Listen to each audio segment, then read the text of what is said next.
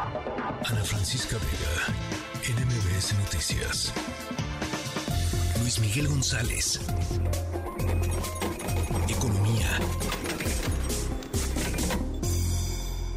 Luis Miguel González, director editorial de El Economista. ¿Cómo estás? Buenas tardes, bienvenido. Con mucho gusto estar contigo, Citlali. Buenas tardes. Bueno, pues hay una información sobre las acciones de Tesla. ¿Qué está pasando? Eh, ¿Es por eh, decisiones de Elon Musk? ¿Qué está pasando? Eh, creo que mucha gente dirá, bueno, a mí qué es una cosa que está ocurriendo en la estratosfera, son las acciones de la empresa de un hombre que resulta que es el millonario número uno del mundo.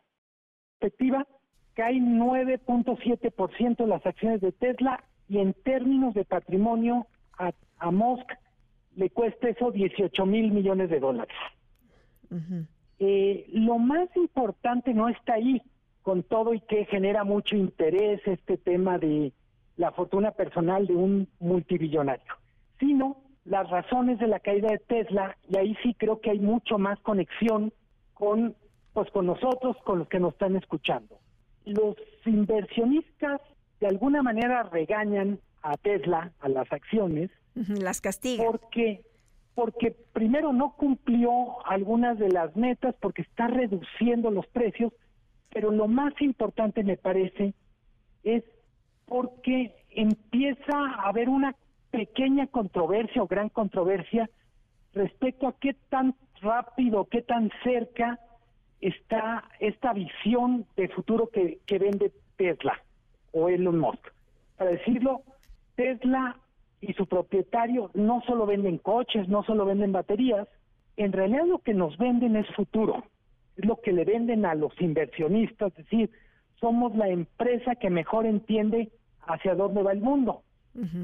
Entonces, mucho lo que están diciendo los inversionistas es, a ver, eh, Elon Musk en 2020 dijo, estamos muy cerca de tener un coche autotripulado. Vamos para 2023, mediados, y no termina de llegar ese coche.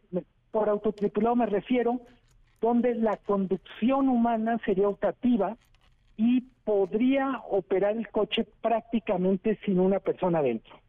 Otra cosa que, que de alguna manera empiezan a ver los inversionistas es, bueno, Tesla es el primero, el, el jugador de referencia en autos eléctricos, pero ¿qué tanto va a ser diferente una vez que los auto, las fábricas, entre comillas, tradicionales empiecen a poner en el mercado sus coches eléctricos? ¿Cómo va a funcionar en un mercado en donde ya lo eléctrico no va a ser un distintivo único, sino va a ser parte de la oferta que tienen. Todos van a ser coches o eléctricos o híbridos en la próxima década. Cuando te decía Citlali, cuando proponía el tema, decía, lo de menos es lo que gana o pierde un señor que de todos modos pues va a tener dinero como para 25 generaciones, sino lo importante que es este como barómetro de optimismo escepticismo frente a una visión de futuro que incluye autos eléctricos, baterías en las casas y coches que se manejarán solos o que no nos necesitarán para ir de un lugar a otro. Claro, sobre todo también en el contexto del cambio climático que es parte de la propuesta que está haciendo, ¿no? Totalmente.